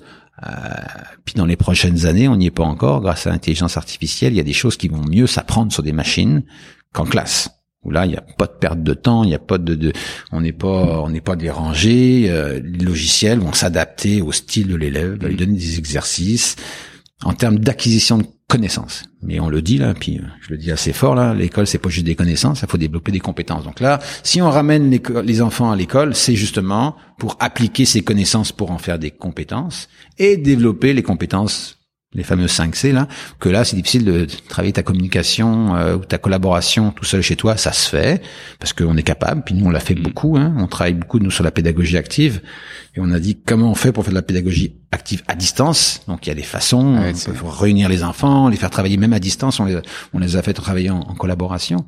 Donc à mon avis il y a des choses qui vont se faire à la maison devant ta machine tout seul, puis une partie. Donc les jeunes ça va peut-être un peu, puis chez les grands, ça va être de plus en plus. Puis quand on vient à l'école, bah, c'est pour faire des apprentissages qui ont du sens. Et je pense qu'actuellement, les écoles ont du mal à fonctionner parce que les jeunes ne voient plus de sens à l'école. Pourquoi je viendrais à l'école pour qu'on m'apprenne les capitales, alors que les capitales, je peux les sortir en 10 secondes sur mon téléphone. Puis ça, c'est, mondial. Je fais une Mm. conférence en Suisse moi, il y a deux ans, et eux, ils ont un, un taux d'absentéisme qui est faramineux. Parce que les gamins, ils disent, À quoi ça sert? À quoi ça sert? Puis il faut que je me déplace, puis machin, puis je suis en classe, puis je j'arrive pas à écouter, puis en tout cas. Donc euh, parce que ce qu'on vient m'apprendre n'a plus de sens pour moi. Les connaissances qu'on m'a- qu'on m'apprend, je peux les attraper tout seul. Comme. euh, Donc là, il y a, y, a, y, a, y a un enjeu énorme là dans les prochaines années. Puis c'est pareil à l'université, avec les, les fameux les fameux MOOC qu'on peut Mhm. suivre Oui. à distance, fait par le top prof de marketing d'Harvard qu'on paye trois fois rien, qu'on finit par avoir une certification. Ben, il y a des y a des il y a des jeunes maintenant qui vont faire euh, 19 MOOC. Ils vont voir un employeur, dit moi j'ai fait ça. Croyez pas, testez-moi. Puis j'ai même un prof de, de marketing des HEC qui me disait, le- un étudiant qui est arrivé dans son cours, dit bah écoutez, je m'excuse, mais j'ai fait le, j'ai fait votre cours à telle université avec tel prof. Évidemment, c'est pas n'importe quelle université, c'est pas. une- Mm. J'ai eu telle note. Puis est-ce que je pourrais ex- exempter? Ben Là, ça, c'était le prof. Il dit ben passez-moi votre examen final. Il a joué le jeu. Évidemment, puis c'est, on s'entend, c'est, un élève motivé, c'est un bon élève. Ouais. Il a cogné un score pas possible. Puis prof, qu'est-ce que tu veux qu'il dise? Assieds-toi, puis écoute mon cours. Ben non. Ouais. Merci. puis, euh, donc de plus en plus, les, les jeunes vont faire des cours qui, qui correspondent, qui peuvent suivre à n'importe quelle heure, n'importe quand. Nous, on a au Cégep, on a eu plus de présence dans les cours parce que tout a basculé en ligne, malheureusement. Nous, on voulait les garder. Euh, que quand ils sont là. Parce qu'un cours à 8 heures, il y en a qui disaient, en plus, c'est pas obligatoire. Mhm. Les gamins se pluguaient à 8 heures sur leur machine, mais des fois, il y en a à 8 heures, ils venaient pas en classe. Donc, au final, on avait plus de présence en ligne que des fois de présence physique. Ouais. Parce que, justement, ils peuvent suivre leurs cours plus facilement. Et puis, euh, il va falloir retirer des leçons de ça. Mm. Mais moi, je, la solution, ça va être, ça va être encore une fois, euh, faire un espèce de d'intermédiaire ou euh, d'équilibre en- entre les deux. Il y a des choses qui ne se font pas en ligne, il y a des choses qui se font très bien en ligne. Euh, puis comment comment on, Ouais, comment on justement, ça c'est une des idées que tu euh, que tu développais euh, et, qui- et qui m'ont bien interpellé. Où tu, tu disais, bon, moi je schématise et je, et je le dis toujours avec mes mots, mais comme si un peu on on marchait sur la tête. C'est-à-dire que, en gros, l'école jusqu'ici, c'était je t'apprends des théories en classe avec le professeur qui est là parce qu'il il distille son précieux savoir et tout. Et quand il faut mettre en pratique, quand il faut faire les exercices, bah t'es tout seul à la maison devant ton cahier. Et ton idée, c'était justement peut-être de Bah, basculer. pas mon idée là, c'est un, c'est, c'est, c'est, c'est- maintenant c'est quand même relativement euh, appliqué, et puis même, euh, même en France, ce qu'on appelle la pédagogie active, on essaye par soi-même entre guillemets d'acquérir les connaissances, la théorie, puis quand on essaye par soi-même, c'est-à-dire qu'on écoute le prof en classe qui fait des vidéos, une vidéo, deux vidéos, un podcast pour qu'à un moment donné le gamin puisse s'apprendre avec sa méthode. Donc quelqu'un c'est auditif, l'autre c'est plus visuel, l'autre donc et quand il arrive à l'é- à à l'école, c'est pour appliquer ce qu'il a compris. Puis s'il y a des enfants qui n'ont pas compris la théorie, parce que c'est possible, bah là on va faire des, des, des groupes où là le prof va se concentrer avec des élèves qui ont plus de difficultés à parce qu'ils ont eu du mal à acquérir la, la connaissance. Et puis après là on va appliquer parce que l'objectif c'est faire en sorte que les jeunes euh, apprennent des compétences, pas des connaissances. Des connaissances pour des Mhm. connaissances là en France on, on, on est fort en anglais hein. Ouais. On est fort en français. on est fort. Ouais, en, Ouais. en anglais en France on est fort en théorie. Ouais. Et quand il faut passer À la au pratique. mode parler, et puis personne. Mm. Donc on a des connaissances, mais on les a pas développées en compétences. Donc quand on est en classe, ben, on fait des exercices, on fait des projets, on fait des scénarios, euh, des, des, des, des, comment, des séances d'apprentissage où là on applique la théorie qu'on a appris au lieu de acquérir la, la, la, la, théorie en classe, puis quand on se retrouve à la maison, on fait des trucs, puis là on comprend pas, on a besoin d'aide pour pour appliquer parce que ça donc c'est l'inverse. Donc Vrai enjeu. c'est oui, c'est puis regarde, c'est de plus en plus app- appliqué. Il y a des fois ça fonctionne, et des fois ça fonctionne moins, donc faut l'adapter selon les notions aussi. Mais c'est vraiment la pédagogie, ce qu'on appelle la pédagogie inversée. Très intéressant. T'as écrit, t'as coécrit trois trois essais. Le premier s'appelle Osons l'école, euh, des idées créatives pour animer notre système éducatif. Le deuxième c'est Osons l'intelligence artificielle à l'école. Préparons nos jeunes à la révolution de l'intelligence artificielle. Et le dernier, euh, en 2020, c'est Osons l'école d'après, apprendre de la crise pour innover en éducation. Ma dernière question, c'est à ton avis, quel sera le titre de ton prochain bouquin Je sais pas s'il y aura un prochain bouquin. Ah si, ah bah si, là faut pas s'arrêter. Euh, je pense qu'on va certainement euh, faire quelque chose avec notre, euh, le projet de la nouvelle école, parce que c'est un, on veut que ce soit un projet qui fasse école, ce qu'elle veut dire, parce qu'on veut tel. Sainte-Anne, on a la mission aussi de, de bousculer un peu le système éducatif pour faire en sorte que ce qui se fait à Sainte-Anne ne reste pas à Sainte-Anne, mais puisse puisse se, se- se multiplier, on va dire là. Puis ça, ça commence à bouger, là, surtout au niveau des bâtis, au niveau des classes. C'est- plus facile à, à rénover des Mhm. classes que rénover sa pédagogie. Là. Ça, c'est notre sujet. Là. Donc on voit bien que là déjà, ça bouge un peu plus. Les, là, le gouvernement a décidé enfin d'investir énormément d'argent pour créer des nouvelles écoles, des écoles beaucoup plus euh, à propos avec notre temps. Mais comme je dis, c'est bien beau d'avoir une bonne école, mais s'il se passe la même chose à l'intérieur de ce qui se passait dans l'autre, ça donnera pas grand-chose. Ouais, tu c'est refais sûr. une super carrosserie de bagnole, mais tu remets le même moteur qu'avant. C'est- Mais bon, ça c'est un autre débat. Donc, euh, donc oui, je pense qu'on va essayer de, de, de, de de d'expliquer ce qu'on a fait, surtout la démarche, comment on est arrivé à, à cette école-là, parce que c'était un peu la conclusion du premier bouquin, Osons l'école. On avait, on a fini avec un rêve de que je pensais pas matérialiser, puis Mm. pour différentes raisons, on a eu l'occasion de dire, ok, on la part cette école-là.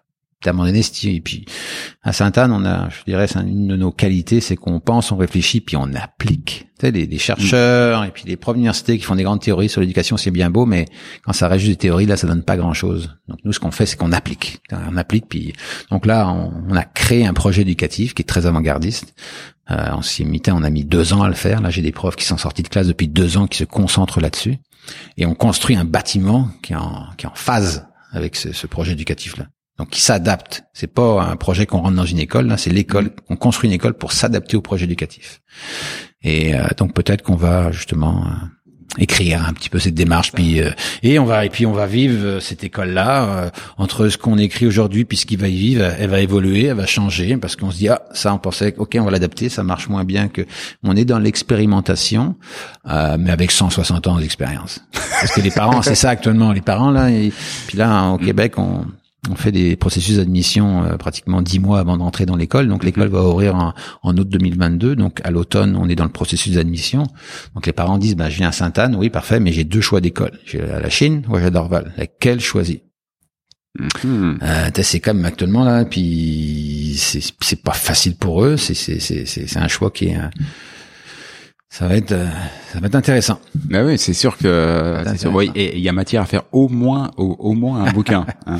Bah puis puis suivre après parce que justement on va se faire nous suivre avec euh, avec des équipes. On a déjà des équipes de chercheurs universitaires qui veulent justement, étant donné qu'on a une clientèle qui va se ressembler entre guillemets, Mhm. quel, est la- quel va être l'impact des deux app- c'est pas les deux approches parce que ce qui se fait à Dorval, oui, va différent à la Chine, mais ça part de ça part de, de, vision à- de ce qu'on fait ici. Donc, euh, on va voir l'impact. Puis c'est sûr, on, la cloche va disparaître. On n'a plus de cloche là-bas. On fait pratiquement que des apprentissages multidisciplinaires, interdisciplinaires. Euh, le calendrier scolaire euh, va être plus court l'été parce qu'on sait que maintenant, euh, puis ça a crié beaucoup pendant la pandémie parce que tous les là, la les fameux chercheurs qu'on n'entendait pas là, ou qu'on faisait pas entendre, Oui, qu'on ne voulait pas on entendre. disait, hey, faut, faut, faut, faut pas qu'il y ait trois mois sans apprentissage là. Mais pourquoi on accepte que l'été il y a un, de plus, un plus de deux mois pendant qu'on ne fait rien? Et puis on s'entend là, ça c'est parce que les enfants à l'époque allaient dans les champs pour aider les, Les parents les pour parents. les, pour les regardé ça là. Tu avoir un six semaines de break, c'est bon. Avoir dix semaines des fois, hein, c'est contre-productif. Dans les familles, euh, je dirais euh, aisées entre guillemets, ben, les gamins vont continuer à aller. Il va y avoir une certaine, euh, t'as les musées, les vacances, mais il y en a d'autres là, ils ne font strictement rien. Donc on repart en septembre avec deux mois de retard. Donc là, dans cette école-là, l'été est un petit peu raccourci. On va redémarrer le 15 août, puis on va avoir des vraies pauses dans l'année, euh, qui, est, qui, qui est un peu le système français, pour qui, qui est très bon par rapport à ça, pour respecter le rythme d'apprentissage. On travaille fort, on arrête deux semaines, on démarre, on arrête deux semaines, alors qu'ici, au Québec, vous commencez le 27 août et les prochaines vacances, c'est le 21 décembre. Il n'y a rien entre les deux. Nous, on a institué à la Chine déjà une semaine de relâche à l'aut- à l'automne, une euh, en mars, une en avril, ce qui est, ce qui est pas propre au système euh, québécois. Oui, effectivement, Québécois, parce que c'est vrai que j'ai vu ça avec la petite, elle, euh, au niveau des Là, dans vacances, cette elle est école, ça va être ça. On respecte aussi, on sait maintenant que les, les ados ont besoin de dormir plus tard le matin. Et ça, on le sait, ça s'est prouvé encore scientifiquement. Essaye pas de coucher un ado à 9h, il ne dormira pas 9h, il va s'endormir à 10h30, 11h, il va se réveiller à 7h30, 8h.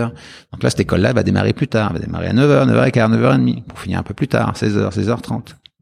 Donc toutes les toute cette école là et ça soit sur des recherches parce que justement les parents disent oh c'est expérimental c'est Ouais, on a- c'est pas, oui. à Sainte-Anne on a ouvert une école primaire qui fonctionne super bien les gens euh, se l'arrachent on n'avait aucune expérience c'est au secteur primaire on a ouvert la Mm. cégep on n'avait aucune expérience au niveau des cégep puis on est le cégep actuellement avec le meilleur résultat on est on offre une deuxième école secondaire avec 160 ans d'expérience en, en secondaire donc je dis pas de panique ça va euh, aller. Ça, va aller. On va pas faire n'importe quoi. Vos enfants seront, seront pas des cobayes. Bien au contraire.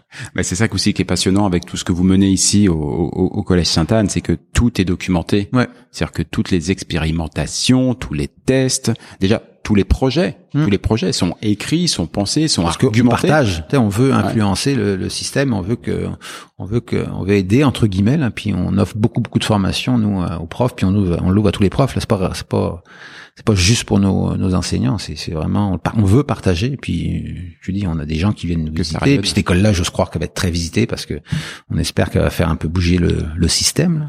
parce qu'on est été actuellement dans le monde, on a pays scandinaves qui sont très, très en avance. Puis après, il y a- Mm. puis il y a plus grand monde, euh, Singapour. Mais après, on est encore dans la même dynamique. Puis, euh, puis on essaye. Puis Mais c'est ça que je trouve passionnant parce que cette capacité à faire euh, évoluer quelque chose d'à la fois aussi fondamental, mais donc on sait que dès qu'on on, on touche à des choses fondamentales, il y a toujours un réflexe assez pavlovien de se dire oh là, Mm. rien changer parce qu'il y a peut-être plus à perdre qu'à gagner. Arriver à le faire changer. Alors euh, moi là, j'arrive aujourd'hui, je je, je, je, je, passe la porte d'un, d'un, bâtiment, d'un monument historique et dépasser une fois la porte passée, je suis en plein esprit start-up. Mais j'imagine qu'évidemment ça s'est pas fait en ça s'est pas fait en deux mois. non. Euh, Ça s'est fait. Ça a mis du temps, mais ça s'est fait. Puis Voilà. dans le premier bouquin, on l'explique un petit peu, puis on parle de nos embûches, C'est des choses sur lesquelles on a merdé, des choses qui n'ont pas fonctionné. C'est pareil, mais de l'intégration des technologies, l'école dont, dont je te parlais de en France, là, ils ont commencé à vouloir intégrer. Je dis, tête, tête, tête, tête, un instant là. Est-ce que ton système déjà tient la route là? Parce que si commence à mettre des machines en- entre les mains des profs, puis ça marche pas, tout de suite ça va être, hey, ça marche pas, ça marche pas. Donc là, il y a toute une démarche. Puis ça, on l'a fait, on l'a testé, on l'a, on est capable, euh, on est capable d'aider. Puis l'intégration des technologies en France, là, on n'y est pas encore là. Hmm. C'est fou là. Au Québec, on y est pratiquement dans la majorité des écoles. Mais qu'est-ce que ça va prendre pour euh, pour en France pour intégrer les technologies? Il y a encore des profs qui pensent que c'est un jeu, c'est ça dérange, ça donne rien. Ça... J'imagine que tu dois te battre avec des quand même des freins euh, de tout niveau, des parents, du corps enseignant. De moins en moins. Ça a été au début mm. pour euh, bah, la fameuse euh, faire un parallèle, la fameuse semaine de, de vacances qu'on avait mis à l'époque au mois de novembre. Les parents, les profs, puis là il n'y a plus personne qui veut toucher à cette semaine-là. Donc bah déjà les, les parents savent où ils s'en vont. Oui. Ça qui est bah, les donc il y a des choses qui vont qui vont être différents. Euh, ça, il le voit très vite parce que dans la première conférence ah, que j'ai vue de toi, c'est euh, toi, toi, qui présente pendant 25 minutes et c'est une conférence que tu as fait au collège Sainte-Anne. Ouais, devant les parents euh, qui qui veulent faire rentrer leurs enfants parce que chez nous on a beaucoup de. Je vous, je vous décris la scène. Hein. Tu arrives sur scène, t-shirt noir, bah oui, bah oui, oui, mais hasard. bah oui, mais ah, t-shirt noir, pas, pas de veste, hein. euh, ancien prof de sport, donc euh, voilà, euh, plutôt fit, euh, bien, et 25 minutes où on va bousculer un petit peu tes acquis, et c'est vraiment une conférence TEDx. Après, t'en as fait d'autres, des, des, conférences TEDx, mais c'est voilà, on, on, y va, on, on prend pas forcément de pincettes. Tout ce que tu viens de nous dire là dans, au cours de l'émission, c'est dit avec force et tout. On peut pas sortir de ces 25 minutes en ne sachant pas ce que va nous proposer le Collège Sainte-Anne pour nos enfants, on y va en pleine connaissance de cause. Et le résultat, c'est parle de vision. Fois je fais, mais on y est.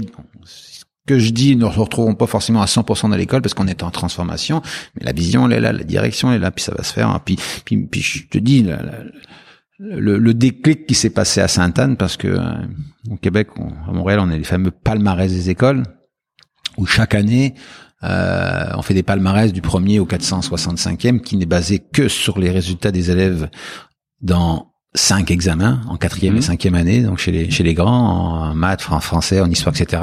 Donc on classe les écoles avec ça, qui est complètement ridicule. On peut pas dire qu'une école est bonne parce que parce que les élèves ont des bons résultats. Surtout les écoles privées, pour certains qui font une sélection, on s'entend.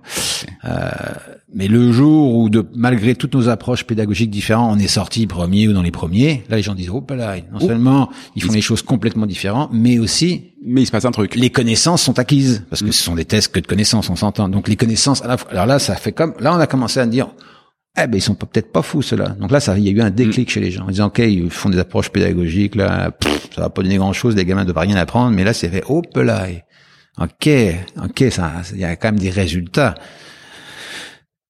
C'est là, je pense, ça, ça, ça a changé. Puis on a vu le, on a vu le sérieux de ces approches là. C'est pas, c'est pas, des, c'est pas, les élèves arrivent pas ici le matin, ils savent pas, ils vont faire ce qu'ils veulent pendant la journée. Là, on n'est pas du tout là. là.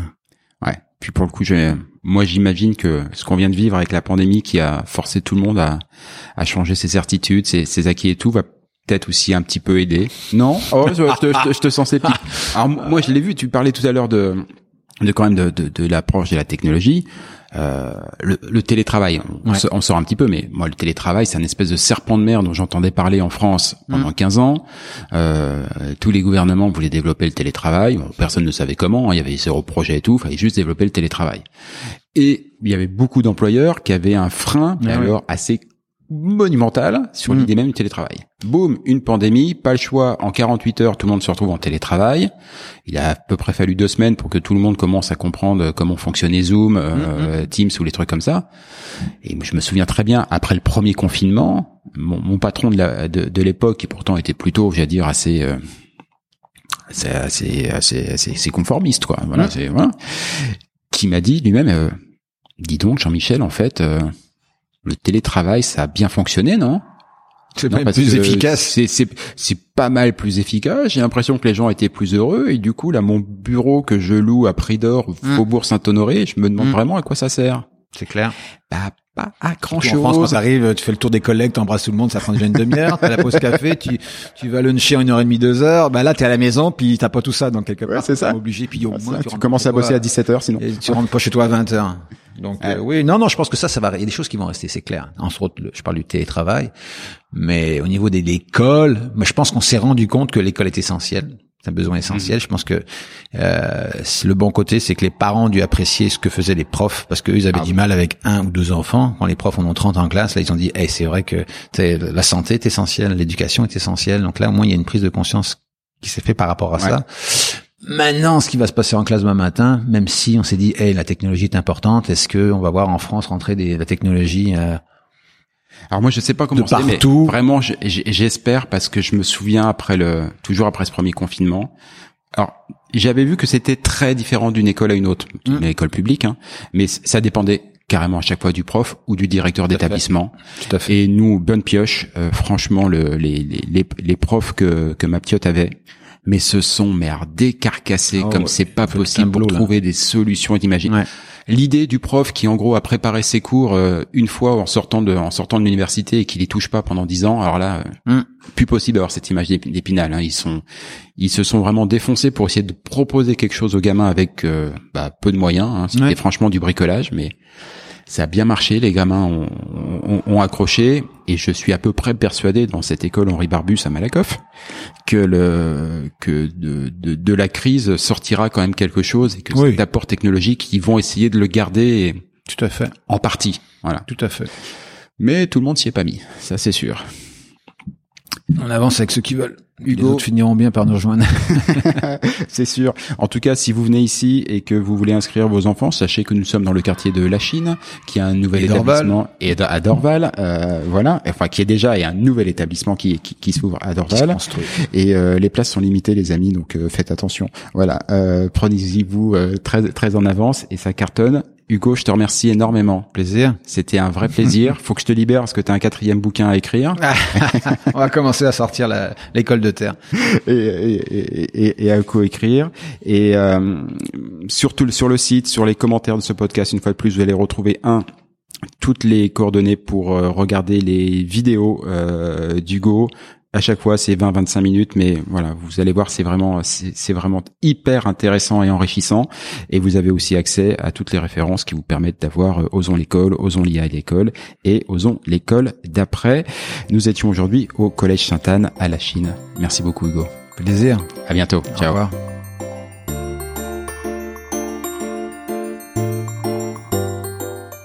Et voilà. Fais-tu frette, c'est fini pour aujourd'hui. Si vous êtes arrivé jusque-là, bravo, vous avez vraiment toute mon admiration. Mais bon, c'est probablement parce que cela vous a plu au moins un petit peu. Ou que vous êtes alors complètement maso. Bah, par défaut, j'opte quand même pour la première hypothèse. On va dire que c'est mon côté optimiste. Alors s'il vous plaît, rendez-moi service. Partagez ce podcast, parlez-en à vos amis, abonnez-vous et surtout, surtout, donnez-lui une note. Alors juste pour info, même si ce programme reste évidemment très perfectible, inutile de mettre un 3 ou un 4 sur 5. Au royaume d'Apple et consorts, il n'y a que le 5 sur 5 qui compte. Eh oui, c'est le jeu ma pauvre Lucette. Alors je compte sur vous. Pour le reste, vous trouverez tous les liens, les références vers les livres, les spectacles, les programmes et que sais-je dont on a pu parler au cours de cette émission et même ceux dont on n'a pas parlé mais qui me semblent intéressants. Tout ça, vous le trouverez dans le descriptif, dans les commentaires de ce podcast ou bien alors sur notre site internet fetufrette.com. Sur ce même site, vous avez d'ores et déjà la possibilité de vous inscrire à l'indispensable newsletter hebdomadaire que nous vous préparons et qui sera lancé très prochainement. Et j'y annoncerai les prochaines émissions et partagerai avec vous des articles, des infos, des bons plans qui pourraient bien nourrir votre curiosité à propos du Québec. Enfin justement, puisque vous êtes curieux, je suis sûr que vous avez des questions, des suggestions, que vous aimeriez qu'on traite tel ou tel sujet. Eh ben, je ne demande qu'à vous lire. Envoyez-moi un courriel. Oui, oui, oui, j'ai bien dit courriel. Envoyez-moi un courriel à l'adresse suivante. Fais-tu frette en un seul mot, tout attaché, sans espace, sans tirer ou quoi que ce soit. hein. Donc, fais-tu frette à commercial? Ah oui, oui, oui j'ai oublié aussi. Ici, on ne dit pas at ou arrobase, on dit à commercial. gmail.com. Bah, j'avoue, c'était pas très clair tout ça. On récapépète depuis le début, vous allez voir, c'est très simple. Fais-tu frette F-A-I-S-T-U-F-R-E-2-T-E à commercial gmail.com. Pas compliqué. Vous vous souvenez qu'au tout début de cette émission, je vous ai dit qu'au Québec, on ne disait pas bonjour, mais bon matin. Et pour cause, car ici, pour se dire au revoir, on se souhaite de passer un bonjour. Alors bonjour à tous et à tantôt.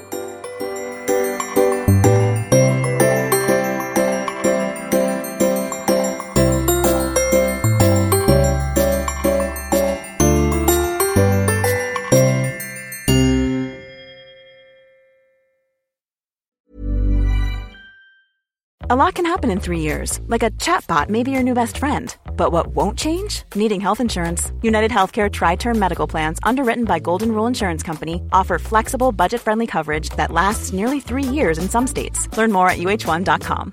Imagine the softest sheets you've ever felt. Now imagine them getting even softer over time. That's what you'll feel with Bowl and Branch's organic cotton sheets. In a recent customer survey, 96% replied that Bowl and Branch sheets get softer with every wash. Start getting your best night's sleep in these sheets that get softer and softer for years to come. Try their sheets with a 30-night guarantee. Plus, get 15% off your first order at bowlandbranch.com. Code BUTTERY. Exclusions apply. See site for details.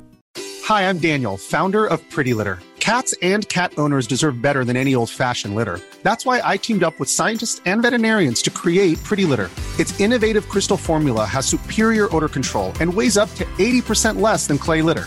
Pretty Litter even monitors health by changing colors to help detect early signs of potential illness. It's the world's smartest kitty litter.